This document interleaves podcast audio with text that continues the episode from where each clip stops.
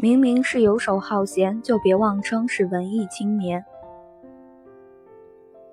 小表弟发了一条朋友圈，想做一条鱼，不洗澡也不会脏，每七秒钟就能拥有一个新世界。肚子胖到挺出来也很可爱，慵懒邋遢，好吃懒做也不会感到难过。我的第一反应是有好文艺，但第二反应是你不就是懒吗？小表弟已经二十四岁了，大学毕业一年多，身份还是一枚待业青年。家里人给他介绍了七八份工作，他都拒绝了，理由很多样：离家太远，大把好时光就会浪费在路上；工资太少，我要到猴年马月才能过上自己想要的生活；单休怎么行？单休毫无生活乐趣可言。大家对他已经无计可施，谁找他聊天，他满嘴都是“你说的对，是我的问题，是我做的不够好”。可聊完了，他还是照旧不想工作，平日里就是遛遛狗、逗逗猫、养养花草、泡泡茶，偶尔再做一两首诗，俨然一副退休老干部的姿态。点开表弟的朋友圈，一股文艺的潮味扑面而来，配图是清一色的黑白调。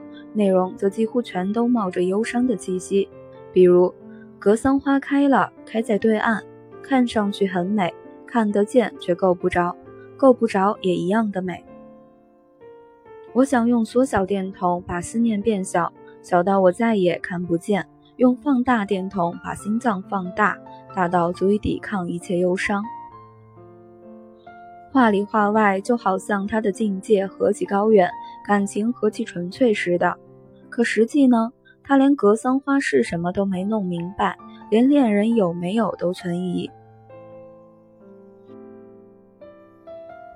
他错把自己的游手好闲同理想主义混为一谈，以至于如果有人让他做点什么事情，或者发生了什么不如他意的事情，他就开始感慨。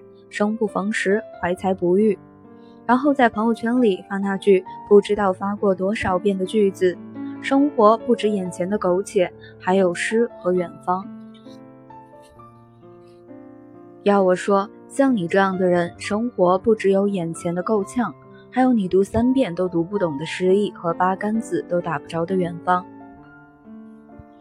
你觉得世界那么大，也想去看看，然后。你约了几个朋友，翻山越岭的出去了，最后找了一个风景秀丽的地方，几个人就一起静静的坐着，玩起了手机。你听信了一年之计在于春，一日之计在于晨。于是你起了个大早，准备认真的读读书。你首先喝完了咖啡，吃完了早餐，然后化了一个迷人的淡妆，最后。你美美的看书五分钟，接着跟微信好友自夸了两个小时。你也相信书籍是人类进步的阶梯，书籍是造就灵魂的工具。然后你在家里准备了两个很文艺的大书架，并且费心费力地淘来了很多工艺品，摆上了整排的经典。只可惜，你读书的进度远远追不上买书的速度。对于亲朋好友们给出的建议，你是虚心接受，坚决不改；对于摆在眼前的事和人，你是不到非做不可的时候能拖就拖，还过得去的关系得过且过，不带命令的任务能躲就躲。你把麻木当成了成熟。把无能为力过成了顺其自然，最后面对镜子里那个糟糕的像是移动的灾难一样的自己，你竟然也无忧亦无惧的忍了。我再强调一次，无论怎样，都别对岁月啊、命运啊心存幻想，因为岁月、命运一般不怎么爱搭理游手好闲的你，就算勉强搭理，他们也是墙头草。今天告诉你。别急，别急，你想要的我都会给你。